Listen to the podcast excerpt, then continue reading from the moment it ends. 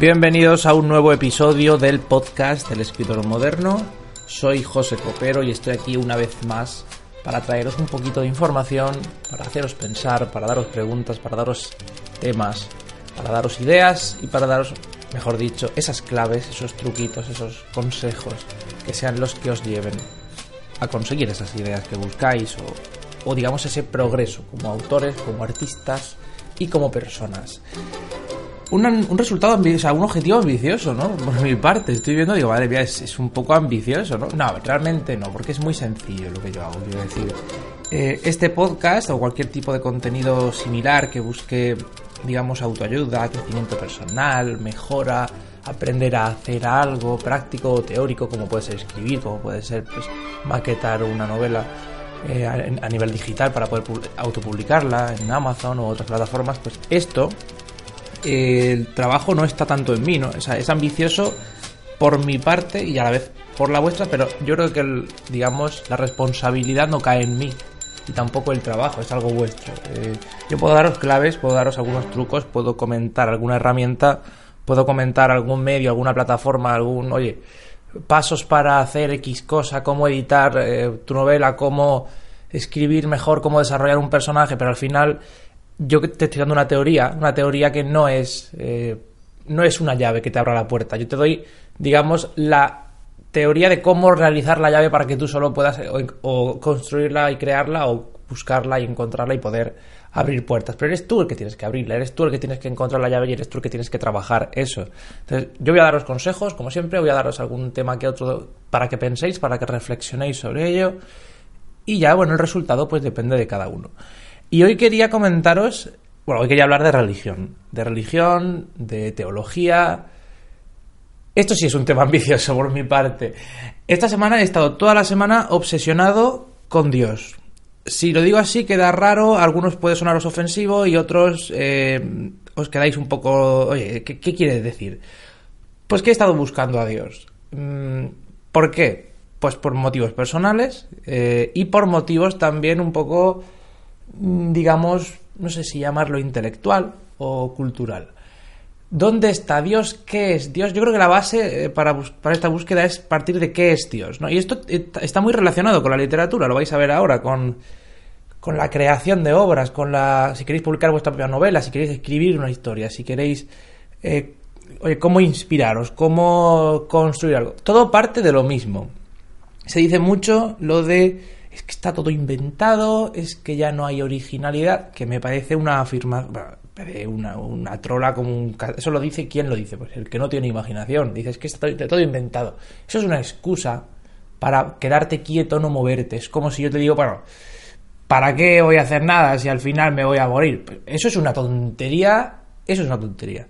No está todo inventado, si es verdad que partimos de ciertos elementos comunes y que cogemos cosas que ya están creadas para crear otras nuevas. Pero es que luego esas nuevas que creamos se pueden utilizar para crear otras nuevas. Vamos a ver. Los elementos, los materiales, eh, ya están creados. O sea, no estás creando realmente un material nuevo, estás juntando otros elementos para hacer uno nuevo. Pero, por ejemplo, una mesa del IKEA, que es eso? Madera, plástico. Eh, la madera y el plástico, el plástico vale que está un poco más, es un poco más tratado, pero la madera ha estado toda la vida. O sea, no, el material es el mismo. Pues con la novela igual. No sé si es una metáfora buena, pero es que con la novela pasa igual. Hay ideas, hay eh, temas, hay formas, fórmulas, por así decirlo, estructuras que pueden estar de siempre y que tú puedes utilizar para innovar y para conseguir algo nuevo y para conseguir algo original, o que puedes utilizarlo como se ha utilizado siempre, con el objetivo que se ha utilizado, que se ha buscado siempre, y con el tema o con, digamos, la mentalidad de siempre. Entonces, ahí es donde no está la originalidad, cuando haces lo que ya está. Evidentemente todos sabemos lo que es ser original, lo que es no serlo. Si tiras de estereotipos, aunque tú en tu cabeza digas, no, pero voy a utilizar estereotipos porque así, de alguna forma, luego lo giro a mi manera y consigo algo nuevo. Mm, es muy complicado que utilizando tópicos, estereotipos, personajes estereotipados y, personajes tipo, pues, oye, es muy complicado que con eso puedas hacer una novela original porque tu cabeza, tus ideas, eh, todo va a ir enfocado a lo que ya conoces. Si yo cojo un... Si digamos que mi personaje es una chica adolescente que, llega a un instituto nuevo, eh, ve al chico más popular y se enamora de, él, pues si luego los vampiros, es como todo eh, en esa historia puede ir encaminado hacia un, un, un final, mejor dicho, un argumento tópico, porque estoy cogiendo personajes tópicos. Entonces ella pues querrá hablar con él, no se atreverá. Él quizá se mantendrá un poco apartado, pero parecerá que gana interés. Al final dice, es que la hagas como la hagas, es que va a ser tópico, porque se ha jugado muchísimo con eso. Y ya es que nos da hasta un poquito de asco. Y otra vez, otra novela igual, otra, en serio, hacía falta. Pero se puede innovar, se puede innovar con eso, pues es complicado, son personajes estereotipados. Vuelvo al tema, la religión. Voy a simplificarlo muchísimo. Eh, yo lo he estado investigando, pero en profundidad. A mí me interesa este tema. Entonces, yo, eh, antes de buscar a Dios o de intentar entender mejor estos temas, pues me han recomendado que mire qué es Dios a nivel filosófico, que lo trabaje, que lo, que lo investigue, que lo analice, que, oye, que profundice directamente, ¿no? Entonces, me he metido ya pues en conferencias, en libros, en algún ensayo, algún tratado sobre la teología o sobre la ateología. He leído la novela de José Saramago, que no tiene nada que ver realmente, pero me ha parecido muy buena. De José Saramago, Evangelio, El Evangelio según Jesucristo, que es, me, gusta bastante. Es como un toque diferente a una historia que cualquiera diría que tenemos más que trillada. Está muy trillada porque evidentemente pues en nuestra cultura tú me dirás si, los evangelios o la vida de Jesucristo están trabajadas, ¿sabes? Es como, sí, la conocemos de sobra, pero de alguna forma José Saramago le da un toque que dices, madre mía, eh, siendo la misma, casi en todo, que nos pueden contar en la iglesia o en la Biblia, es que le das un cuerpo de novela y, y, de y, lo, y además es que me ha inspirado, porque yo ahora mismo ya sabéis, estoy estudiando, no puedo escribir, no quiero escribir escribo alguna cosa quizá, pero no quiero meterme en una novela. Estoy con una, estoy con un proyecto que está un poco pausado porque la cabeza no da para todo y he decidido tomarme este año para centrarme en estudiar y luego ya veremos. Y, se me, y me ha inspirado, o sea, se me han ocurrido ideas. Eh, la cabeza ha empezado a funcionar con José, Saramo, eh, perdón, con José Saramago, con el Evangelio según Jesucristo. Y es que la historia eh, me recuerda bastante a esa estructura típica del viaje del héroe en la que es un chico que, digamos, eh, de alguna forma, un chico especial, a lo mejor no lo sabe, conoce a un maestro que le enseña, que le impulsa, luego él tiene que, digamos, viajar, trabajárselo por su propia cuenta, conoce a alguien, se une a un grupo, crea su propio grupo, tiene un objetivo, lucha por él, es el viaje del héroe, es el viaje del héroe totalmente, tiene sus fracasos y a veces sus éxitos.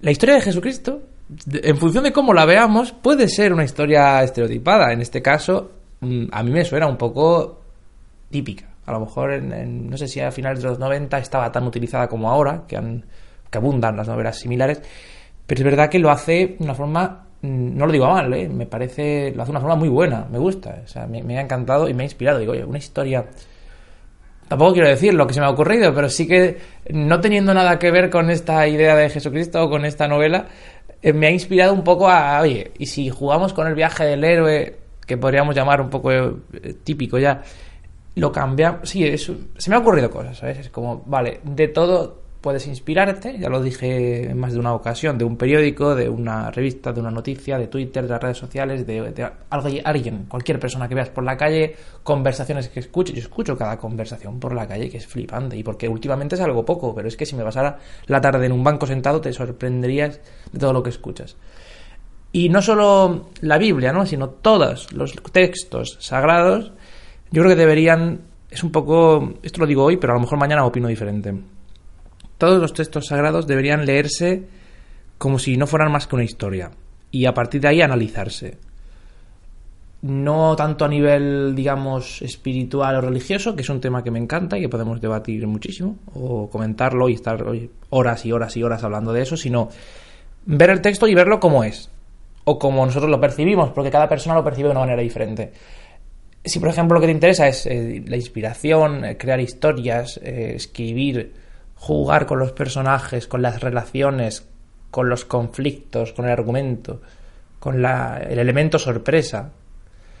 Y para mí, eh, la Biblia, y especialmente, diría especialmente en el Nuevo Testamento, Testamento, pero es que todo, todo, todo, es todo maravilloso. Todos los personajes, todos los profetas, toda la movida que hay en el antiguo y en el primero, cada metáfora, y no solo ya a nivel de la historia que estás contando como si fuera un cuento, sino es que la forma en la que está escrito, bueno, y si vais al hebreo, más todavía, es impresionante.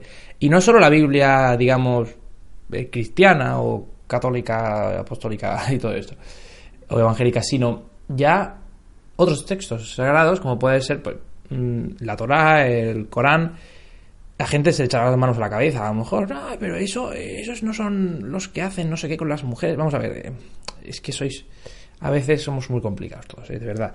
Eh, dejémonos prejuicios, comentarios también que pueden ser racistas, todo eso fuera. O sea, eliminemos esos prejuicios, eliminemos toda esa idea preconcebida de, de cosas que quizá no conocemos o en las que no hemos investigado y una vez que nos quitamos eso, porque igual que en, pues en, un libro sagrado puede decir una cosa y en otro de otra religión puede decir otra, o sea, todos tienen sus eh, luces, sus sombras, y es que realmente a mí, para lo que estoy explicando y para lo que estoy diciendo y para lo que estoy recomendando que hagáis como idea, pues me da bastante igual, me da igual lo que ponga, porque yo voy, estoy diciendo, leos el libro, el texto, y a ver qué sacáis de ahí, y a ver qué podéis sacar de ahí también el libro del Tao, mm, libros de filosofía y o em, religión, también budista, eh, de otras culturas, que más, eh, tanto no solo judía, judeo-cristiana y mm, eh, islam, islámica, sino de otras, hay muchísimas, también los mitos, todo eso, es que está todo ahí. Y cualquier historia que podéis coger, cualquier novela actual, de alguna forma, tiene influencia de eso. Y es que aunque por muy a confesionales o ateos o agnósticos o lo que sea, o creyentes, que seáis, mm, queráis o no, os enfadéis o no, pataleéis más, pataleéis menos, la religión está presente en nuestra cultura muchísimo, en nuestra política, tanto en la de España como en la de los países suramericanos, en todos, incluso diría pues en Estados Unidos, eh, hasta en China seguro que está. Sí, es que hasta en China está presente la religión y no me refiero solo bueno, me refiero también a la, cristiana y católica, está presente en todo. No lo digo como un como con ánimo evangelizador ni, ni, ni, colonialista, de voy a conquistar. No, no, es que está presente y ya está. Para bien, para mal, no estoy ni de acuerdo ni en desacuerdo. Está presente. Es que desde la idea de matrimonio hasta cualquier eh, elemento de una historia está presente y está. Porque para mí, eh, claro, yo soy de cultura o de origen cristiano católico. Entonces, para mí la cultura nació aquí. Eh, mi cultura, quiero decir, no la, no la universal, eso es diferente. Mi cultura nace aquí, entonces yo parto de aquí y veo que la Biblia como tal es una obra increíble. Ya no digo, hay otros textos bíblicos o otras, eh, otros textos sagrados de otras religiones, pero es que la Biblia, por coger la que tengo más cercana y más trabajada y que conozco mejor, es impresionante. Es que la historia de Jesucristo es impresionante. Por eso inspira tantas obras, no solo paródicas o no solo que traten la vida de Jesús o de otros personajes religiosos, sino cualquier obra puede que tú digas es de ficción, no tiene nada que ver, puede estar inspirada perfectamente en la Biblia. De hecho, la propia Biblia, de alguna forma, o la interpretación que hacemos se inspira en otros textos Mm, mitológicos o sí, eh, mitológicos o, religiosos de otras religiones. además se van solapando unas con otras, se mezclan todas las religiones, por mucho que nos peleemos, por mucho que hagamos eh, batallas y guerras y, tonterías, todas las religiones de alguna forma son la misma, están entrecruzadas, cambia un poco digamos, esa interpretación, ese dogma, que el dogma es, es humano, o sea, el dogma no está presente en, en, un texto, el dogma no puede estar en un libro, el dogma es algo que le dan los humanos, que le damos las personas, que decidimos que esto está bien, esto está mal y jugamos con eso. Abro aquí un poco un tema demasiado amplio, pero jugamos un poco con, lo del dogma, con el qué está bien, qué está mal, porque por ejemplo la Biblia dice que a la mujer que cometa adulterio o similar, pues hay que apedrearla, ¿no? Pero de repente, mm, claro, se lo preguntas a cualquier persona eclesiástica o religiosa y te dirá, no, pero eh, eso es, interpretación, o sea, eso no se hace, eso no se hace, por supuesto que no, ¿cómo vas a apedrear a una mujer? eso es interpretación. Pero en cambio le dice, por ejemplo, y los homosexuales, que no, no, eso, eso es tal cual, lo pone la Biblia, eso es al infierno. O sea, si interpretamos una cosa, eh, otra no, ¿por Porque es lo que nos conviene, eso es, ese dogma, ¿no? al final eso es un poco... Este tema no voy a meter, porque es un tema en el que estoy investigando, pero yo ya digo, no tengo ni idea. Y ahora explicaré al final del programa o más adelante cómo me gusta a mí investigar un tema. Y esto os va a ayudar también a entender por qué a veces hablo sin saber de las cosas. Bueno, eh, mi, consejo, mi recomendación de este podcast es ese, que investiguéis, eh, que os quitéis prejuicios. Yo, por ejemplo, cuando quise investigar sobre la idea de Dios, la idea de Dios, puedes llamarlo Dios, puedes llamarlo universo, azar, ser creador, eh, origen de, la, de, todo el mundo, puedes llamarlo como te dé la gana. A mí el nombre me, da bastante igual. Yo lo llamo Dios, pues ya está. cuando empecé a investigar de Dios, pues un amigo, por ejemplo, le preguntó, se interesó en ayudarme. Y su premisa era Dios no existe porque tal, tal, tal digo, no puedo empezar. Digo, vale, esa puede ser si quieres la conclusión final a la que lleguemos o lo que sea, a la que llegue yo, porque esto es un viaje mío, eh, yo solo. O sea, no, no, no, no me uno a más gente para viajar porque quiero hacer este viaje solo, gracias. Pero digo, si yo parto de la idea de Dios existe o Dios no existe, porque total, es una idea cerrada, es una idea que ya mm, invita a quedarse en casa y no salir. No hay búsqueda, es simplemente, bueno, vale, pues existe, no existe, mm, tal, vale. ¿Y ahora qué? Ahora nada, porque como ya has terminado, no, pues yo quiero hacer mi búsqueda, quiero hacer mi viaje y la conclusión a la que llegué, pues mm, la verdad es que me da un poco igual, ¿sabes por qué? Porque es un tema metafísico, es un tema espiritual, es un tema, diría incluso religioso. Entonces, y filosófico. Entonces, no hay final, no hay conclusión, no hay una respuesta final que cierre es simplemente una búsqueda continua. La vida, la vida, la vida, la vida es una búsqueda continua. O sea, así de sencillo. Una novela es también, eh, en cierta forma, eso. Tú eres escritor, por ejemplo, tú que me estás escuchando, o escritora, o lo que sea, o similar, o lectora, tú sabes de sobra que cuando termines esa novela, tu vida no va a acabar ahí. O sea, tú vas a pensar, ¿puedo mejorar esto? ¿Puedo hacer algo mejor? O podría haber hecho algo mejor o, o similar es una búsqueda continua de cómo hacer una obra o cómo escribir, o la, propia escritura. Tú terminas una obra y por mucho que te guste, por mucho que hayas vivido con esa obra y por mucho que te hayas descargado en ella, ya digo yo, que cuando la obra te gusta, te apasiona, te conquista, descargas tanto en ella que al final te quedas vacío y tienes que volver a nutrirte. Por muy buen resultado que obtengas con tu obra, vas a querer seguir escribiendo porque eres escritor, porque la búsqueda no continúa. mi sueño en la vida, mi meta final es publicar mi novela. Y cuando lo hagas, ¿te vas a morir o qué? ¿O cómo lo, cómo lo tienes pensado? Tú me dirás si tu vida termina ahí, si ese es tu objetivo. No, es una búsqueda continua, no hay final, es un camino. Jorge Bucay decía en el viaje, eh, en el camino a la felicidad, que la felicidad estaba en el camino, en la búsqueda.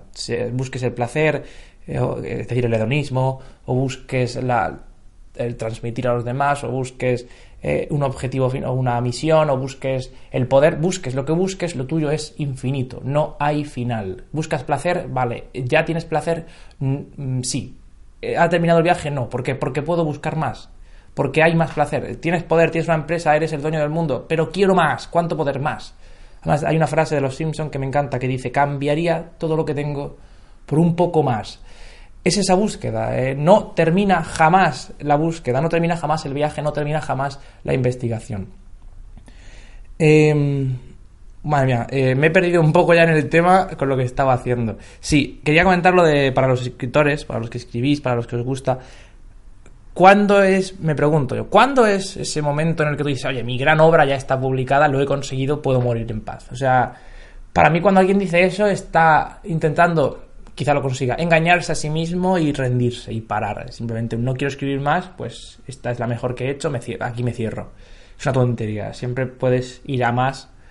No tiene por qué ser. Tampoco hay una forma de evaluar esa novela mm, objetivamente y decir es mejor que la otra. Evidentemente puedes saber si es mejor o no una que otra con respecto a ciertos aspectos. A nivel gramatical, a nivel de vocabulario, a nivel documentación es mejor, es más larga, es lo que sea. Eh, emociona más, le ha gustado más a la gente, pero es que eso no es. No son valores, digamos, objetivos que te permitan saber si la obra es mejor o peor. Mejor o peor con respecto a qué. También puede ser una obra que ahora mismo nos parezca una bazofia, una basura, y dentro de 20 años, o 30 o 50, con otra mentalidad, o 100 años o 200, con otra mentalidad sea una maravilla. Puede ser. ¿Por qué? Porque imaginaos que al, bueno, al principio de, digamos, la cultura de la literatura, al principio de la literatura, tú miras la literatura universal, esa historia, y ves que al principio lo que más se llevaba eran los héroes, ¿no? Las historias de personajes eh, míticos, de personajes, la épica también, esos personajes que son valientes, que son fuertes, que son increíbles, semidioses o dioses. Y luego pasamos de esa épica a una lírica, a un personaje que es más humano, que es más como nosotros, que tiene sentimientos. Sencillamente eso, que tiene sentimientos. ¿Y por qué? Porque ya no nos interesa que sea fuerte y que rescate princesas o que mate cíclopes. Nos interesa que sea como nosotros. Sentirnos identificados con él. Esos sentimientos, esa, esa vivencia, esa preocupación, el reflejarnos en la obra también eso es lo que nos hace un poco crecer como personas, porque ves un personaje que es, Dios y hace lo que quiere y ya está, pues no tiene... Ahora cuando queremos jugar con un personaje que sea fuerte, increíblemente fuerte, que lo tenga todo, que digamos no tenga igual, que sea el más fuerte del mundo, lo tenemos muy complicado. Y ahí es como surge la, el manga o el anime, One Punch Man, eh, digamos el hombre de, un puño o de un puñetazo, porque es esto es, curioso. No lo he visto entero, no lo he leído entero, he leído un poco. Pero me parece muy curioso porque es un personaje épico, un personaje increíble, que lo tiene, digamos que lo tiene todo, en el sentido de es fuerte, vence a sus, a los, sus rivales de un puñetazo. Es un personaje de. O sea, no, no es lírico, no es un personaje de sentimientos, es un personaje, oye, mm, quiero vencer a alguien, venzo y ya está. Pero eso no nos llega como cultura. Hoy en día no nos llega eso. ¿De qué forma decoran o de qué forma tiene, de qué forma tiene valor esa historia? Pues te lo voy a decir. Y yo, para mí es eh, la forma en la que ese personaje se siente mal consigo mismo. No termina de sentirse lleno. Porque no tiene tanta gracia la vida cuando es tan sencilla. Cuando le pegas un puñetazo a un malo, él se dedica pues, a vencer a, a, malos, tipo superhéroe, pues no tiene gracia para él. Porque como al final eh, cae en el tedio, cae un poco en el vacío de, bueno, si es que los mato de un puñetazo no, no tiene gracia. Me gusta luchar, pero no puedo porque me los cargo enseguida. Y, eh, está un poco el valor en ese conflicto personal y también en los personajes que le rodean, que no son, digamos, tan fuertes o tan, y esto entre comillas, inmortales. Lo de la gran obra, volviendo al otro tema, es que abro muchos temas sobre muchos otros. Lo de la gran obra de un escritor, yo creo que hay un ejemplo curioso en la literatura, es el de Hemingway con El viejo y el mar, lo he leído hace poco, que la propia novela a mí me parece una... Lo estuve escuchando en un programa eh, de radio y, me, y a partir de ahí pues me interesé en la obra, empecé a leerla y a analizarla un poco. Y me gusta especialmente que es como una metáfora de el propio autor persiguiendo su gran obra, su gran novela. El viejo que busca a ese gran pez, el mayor pez que ha pescado nunca, y que sufre con él y que no puede pescarlo y que le está costando muchísimo y no deja de, de hacerse daño, sangrar, eh, está cansado pero quiere continuar, eh, su voluntad es más fuerte que evidentemente él físicamente a nivel físicamente pues no es eh, muy fuerte es ya una persona vieja es un es un viejo no es una persona mayor una persona que no puede no tiene tanta fuerza como un joven. De hecho lo dice varias veces como que si tuviera su ayudante estuviera alguien que le ayudara que le que le pudiera impulsar un poco que le sí, que le ayudara, que le hiciera la tarea más fácil, pero no, está solo ante el peligro, ante ese gran objetivo, hacia ese pez que tiene que pescar, esa novela que quiere sacar, esa gran novela. Y no le vale cualquiera. De hecho, ha estado un tiempo como no pudiendo pescar ningún pez, ha estado un tiempo no pudiendo escribir nada que le convenza, ¿sabéis? Y cuando por fin pesca ese pez, o cuando por fin puede darle caza, pues eh, se somete a un sufrimiento continuo de lo estoy perdiendo, no es lo que yo creía que conseguiría, está, digamos, decepcionándole un poco. Y me gusta especialmente ese, aspecto, ¿no? fíjate cómo Hemingway consigue escribir su, la que consideramos su gran obra, su gran novela, eh, un clásico de la literatura universal, pero aún así, él mismo lo ve como, como que no. O hay momentos de duda. Evidentemente, pues una vez que ya el autor muere, ya no hay más obras, entonces pues de todas las suyas puede decir esta es la mejor, es la que más ha, calado en la sociedad, en la cultura, en, el mercado, lo que sea, vale, pues sí, pero él podría seguir escribiendo si le quedaran, pues si le quedaran más años, ¿sabes? Y si y podría seguir escribiendo y seguir un poco persiguiendo ese objetivo que no tiene por qué ser el hacer una gran novela. O sea, lo estoy vendiendo un poco así, pero no tiene por qué ser así. Al final, yo creo que yo ahora mismo lo digo, soy escritor porque porque escribo y porque de alguna forma no puedo evitar serlo. Yo no puedo decir, no, no quiero seguir siendo escritor y dejarlo. Y lo he intentado, pero no puedo. Entonces, ahora mismo no estoy escribiendo nada, no estoy publicando nada, de hecho estoy agotando los pocos ejemplares que me quedan. y no me interesa publicar más de momento, porque en la vida no me da para todo. Y prefiero investigar, prefiero documentarme, prefiero crecer como persona. Y es un poco lo que os recomiendo en estos podcasts también. Fíjate como últimamente no hablo de cómo publicar, cómo editar, cómo maquetar, sino que me centro más en cómo aprender a hacer cosas, a sacar ideas, a crecer como persona, cómo haceros pensar. Yo doy ideas, muchas, sueltas, yo divago. O sea, os he hablado de Hemingway, os he hablado de José Saramago con el Evangelio según Jesucristo, os he hablado de religión, de cómo podéis sacar eh, yo os recomiendo leer como quien lee mm, una, la Biblia o un texto sagrado que no tiene por qué ser la Biblia, hay muchos más, de cualquier religión, y leerlo como quien lee una novela, sin prejuicios. Y ahora es cuando voy a comentar eso que decía de cómo investigo yo sobre un tema. Me gusta hacerlo de la siguiente manera. Yo evidentemente tengo lo que en inglés se llama background, un fondo, una base, una base de conocimiento que puede ser mayor menor, etc. Eh, unos estudios mayores o menos, o sea, más avanzados o menos. Una... Sí, me gusta llamarlo background, porque ahora me ha dado por, meter palabras en inglés. Ese fondo, ese conocimiento previo, me ayuda pues a la hora de analizar una novela o un texto o leer una novela o ver una película, pues me ayuda a saber qué va a pasar muchas veces, a ver el fin, a ver el final antes de tiempo, a juzgarla, a poder analizarla fácilmente y decir, oye, esto es más usado, menos usado, es mejor, es peor, me está gustando, no me está gustando, creo que va a tirar por aquí, me aburre, ya lo tengo muy visto, ¿sabes? Mm, de alguna forma me, prepara. Este personaje me gusta más, este menos, este espero que no haga esto. Ah, lo ha hecho, es un tópico. Em, me gusta partir a la hora de investigar un tema sobre la religión desde mm, dos puntos. Uno es el desconocimiento absoluto. Esto choca con lo que os he dicho. Digo, yo tengo un conocimiento, ya una base de conocimiento, pues me gusta partir desde el desconocimiento, desconocimiento total y absoluto.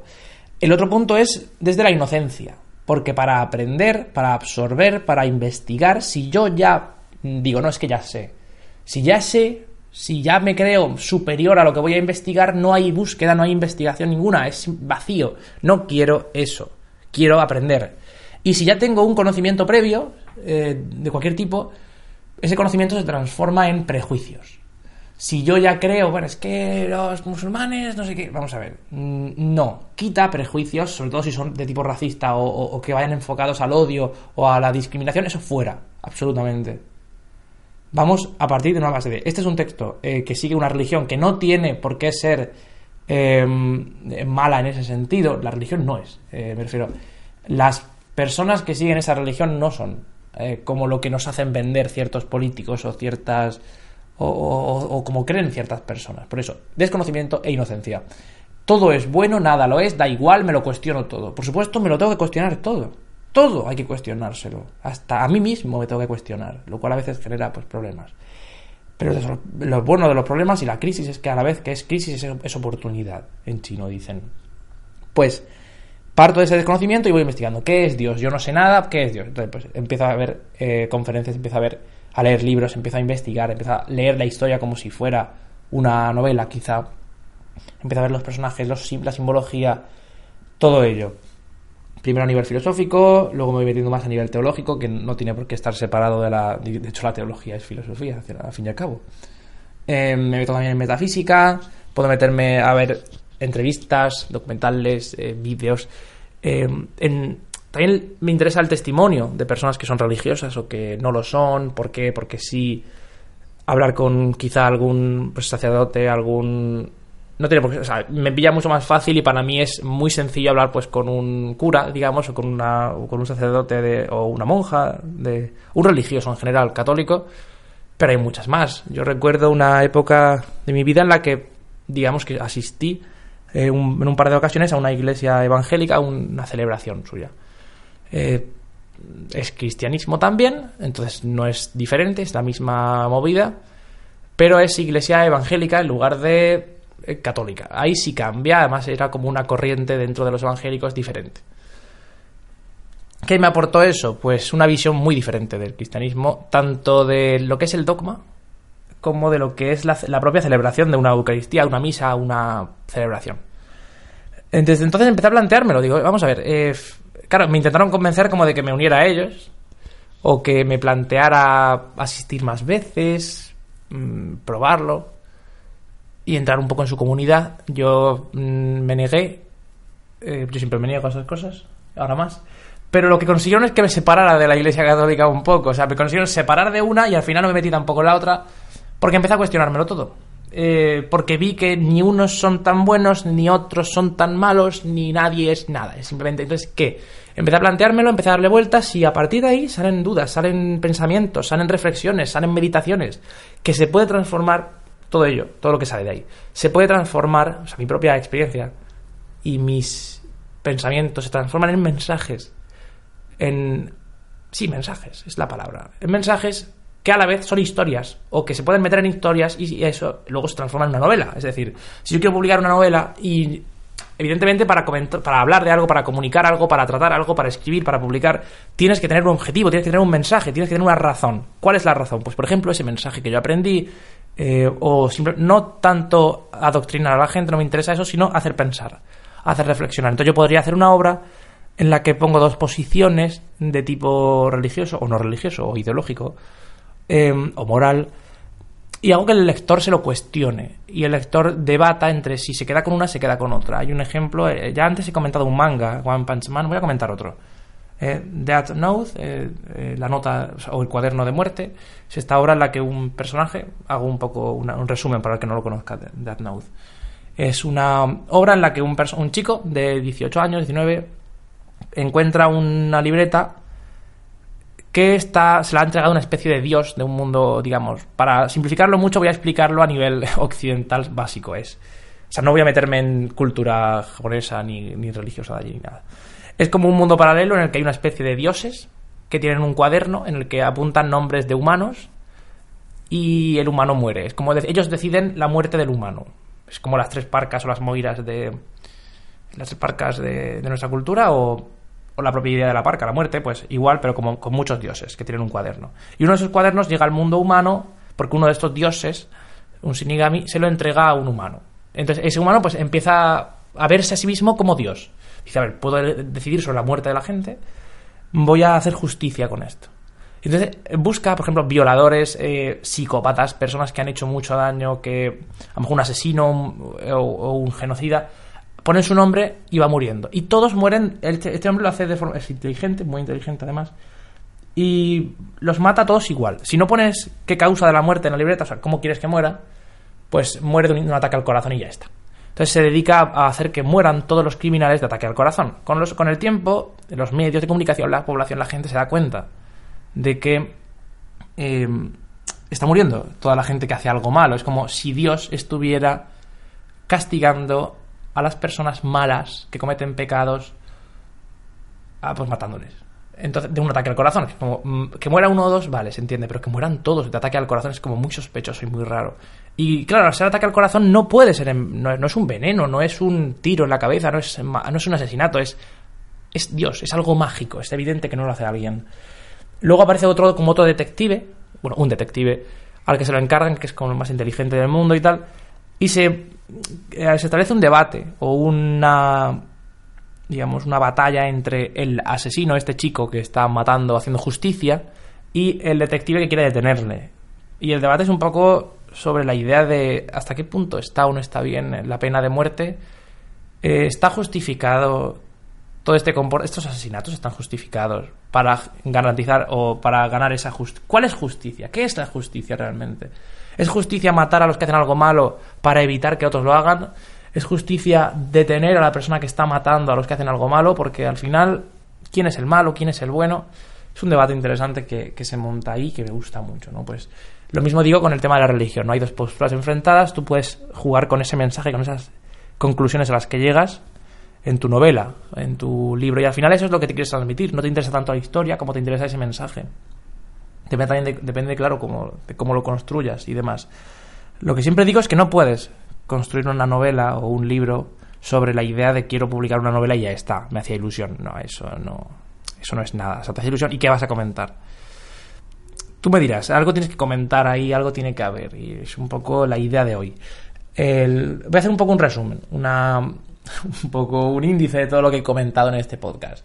Os he hablado de José Saramago, de Hemingway, brevemente, para explicaros también un poco esa investigación mía, esas vueltas que le estoy dando a la religión, a, digamos más, a, sí, a la religión, a la filosofía sobre la, propia teología, al pensamiento, a los textos eh, bíblicos o sagrados de los que podéis sacar un montón de información, un montón de historias, un montón de inspiración. O sea, podéis leer muchísimas novelas o podéis leer simplemente la Biblia, súper sencillo.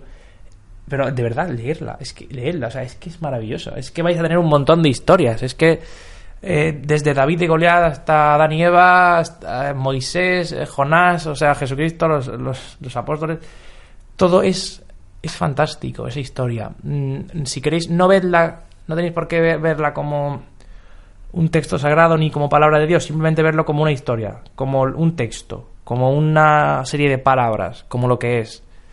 Y ya está. Quitar prejuicios, tanto a, favor como en contra, todo fuera. Y partir desde el desconocimiento y la inocencia.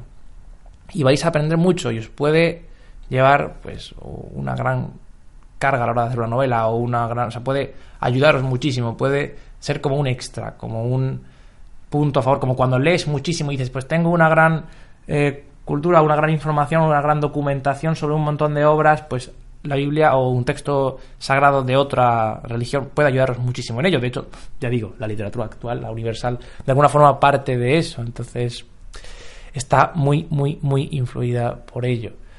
Y yo ya me despido por hoy, voy a comentaros eh, por último que tengo, ya sabéis, un canal en YouTube. Me estoy centrando mucho, mucho más en eso de cara a 2019 y ya, bueno, y llevo ya un mes con ese canal en YouTube. Está creciendo, por supuesto, a mí, en mi línea, no es, evidentemente no puedo pasar de tener a nadie a tener a un millón de personas. Tampoco es algo que me interesa así ni a corto plazo ni a medio. Si me interesa que de alguna forma este contenido sirva, este contenido os guste, mm, no solo os entretenga, claro, sino que os haga pensar, os haga cuestionar cosas, os haga inspiraros, os haga conocer más obras, conocer más, no solo obras de literatura, sino también películas, series, eh, videojuegos, referencias. O sea, me gusta hablar sobre esos temas, incluso sobre música. Y creo que puede ser un punto muy, muy bueno, muy positivo para vosotros. Entonces os recomiendo mi canal de YouTube eh, José Copero, se llama José Copero, eh, es mi canal, ya está, se llama como yo. Eh, José Copero, con K todo junto, pues José Copero. Y ya he hecho varios vídeos, uno hablando sobre las fotos de perfil para escritores, cómo tenéis que ser vuestro, vuestra red social, qué estáis vendiendo, qué no. Luego con un poco de humor también, para ayudaros a, que sea mucho más digestivo y, mejor dicho, mucho más digerible, ¿no? Y mucho, para que os guste más, para que os enganche, porque también de alguna forma todo mensaje llega mejor si está acompañado de humor y de carga emocional y entonado bien, no, no aquí hablado y ya está. También he hecho un vídeo de Manolito Gafotas y Shin-Chan estableciendo un poco un paralelismo entre una novela puramente española y una novela o un manga puramente japonés. He hablado de las sagas juveniles que más me han influido, pues todo eso está en varios vídeos en YouTube. Y quiero comentar el personaje de la literatura que más odio en otro vídeo Mm, cómo estudiar, cómo organizar el tiempo. Hago desde consejos hasta literatura y todo ello, pues siempre con referencias culturales, con elementos analíticos, eh, analizando y demás. me parece muy interesante en mi canal de YouTube. También os quiero recomendar los otros podcasts del grupo iosmac.es, Netflix a la carta y el propio podcast de iosmac.es hablando de Apple, de todas sus noticias, de los iPhones, de los iPads, pues todo ello. Y ya me despido mm, por hoy. Ahora sí, si queréis podéis seguirme en las redes sociales, podéis uniros a nuestro grupo de Telegram y mucho más, toda la información, pues como siempre, en la descripción y por supuesto en mis redes sociales, en Twitter, arroba José Copero, en Instagram, arroba José Copero o en YouTube como José Copero. Hasta la próxima, adiós, un placer, como siempre. Hasta luego.